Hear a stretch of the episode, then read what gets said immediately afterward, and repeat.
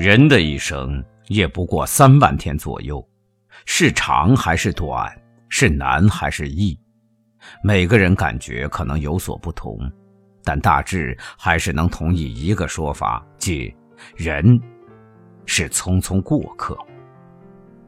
可是，三万多天即便匆匆过下来，也并不容易。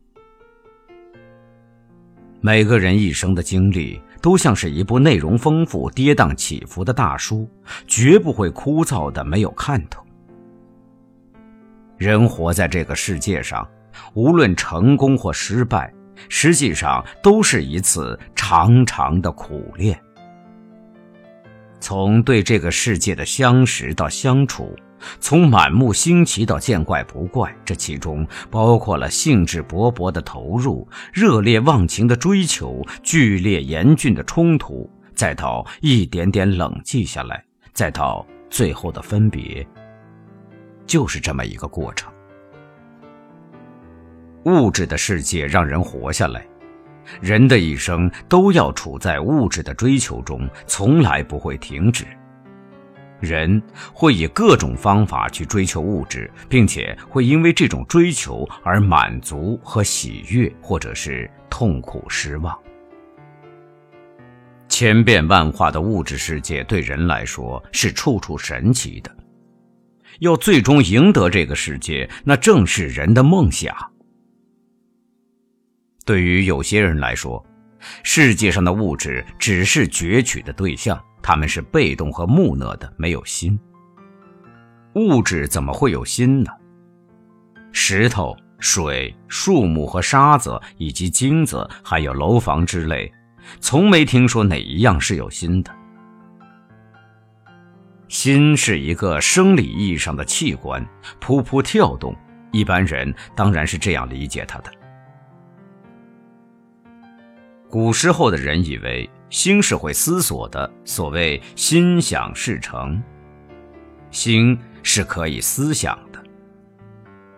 而现代科学又否定了心的想，认为只有大脑才是思索的器官。我们平时所说的心，当然是指心灵的范畴，是生命的个性和意志之类。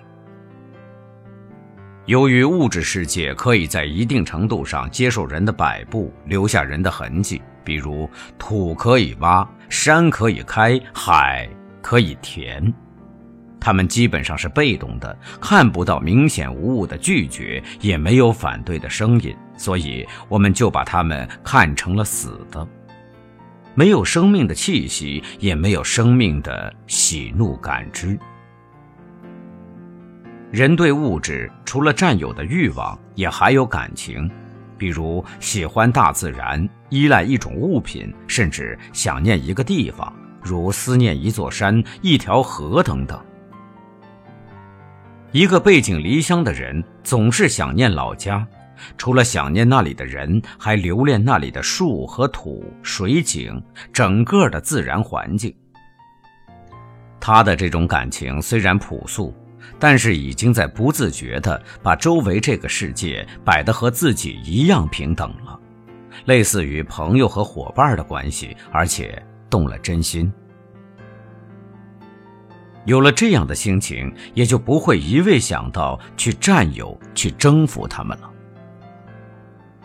时间久了，我们会发现，这个物质的世界与人有着不同的活法，他们其实也是有心的。不过，他们的表达方式与人不同，所发出的声音也不同。他们的拒绝和反抗，其实人人都不陌生，那会更巨大、更可怕，有一种不可抵抗的排山倒海的力量。我们周围的这个无心的世界，一旦撕破了脸，会给人凶暴、残酷到极点的感觉。看来不是这个物质的世界无心，而是我们自己无心。我们完全无情无义地对待他们，他们才会这样怒火满腔，这样莫测和残暴。人要赢得这个世界，最终还是要赢得这个世界的心。追求它，依恋它，小心翼翼地与之相处和过往，就像对待一个恋人那样。人一旦起了占有心、攫取心、掠夺心，一切也就相当危险了。说到恋爱，我们知道，最美好、最动人、最令人难忘和充满创造灵性的那个时期，还是相对含蓄克制、两相吸引的阶段。人要设法维护和保持这个阶段，将这样的日子拖延得越长越好。有大智慧的人，一生都要与爱的对象保持这样一种关系，相敬如宾。不仅不去占有和攫取，就连剧烈的燃烧都要回避，因为过度的炽烈不会是一种常态，它留下的只会是冷却的残渣。一个征服者和强暴者，最后会发现自己成了一个最可怜的人。他会变得一无所有，只能在孤独的虚脱中苟活下去。结局可能比想象的还要可怕十倍。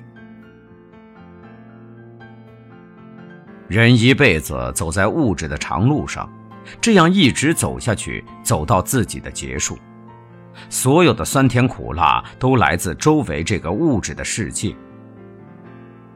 人只要活着，就无法摆脱它，愿意不愿意都得跟他相处。人出生后就与他结识了，这就有了生命间的相互吸引。但人到了最后，总算明白，原来世界上的一切都是有生命的，也就是说，都是有心的。只要是心。就不能掠夺和占有，也不能极尽撩拨之能事，不能让其一口气烧成灰烬，要让心长久的保持一种芬芳。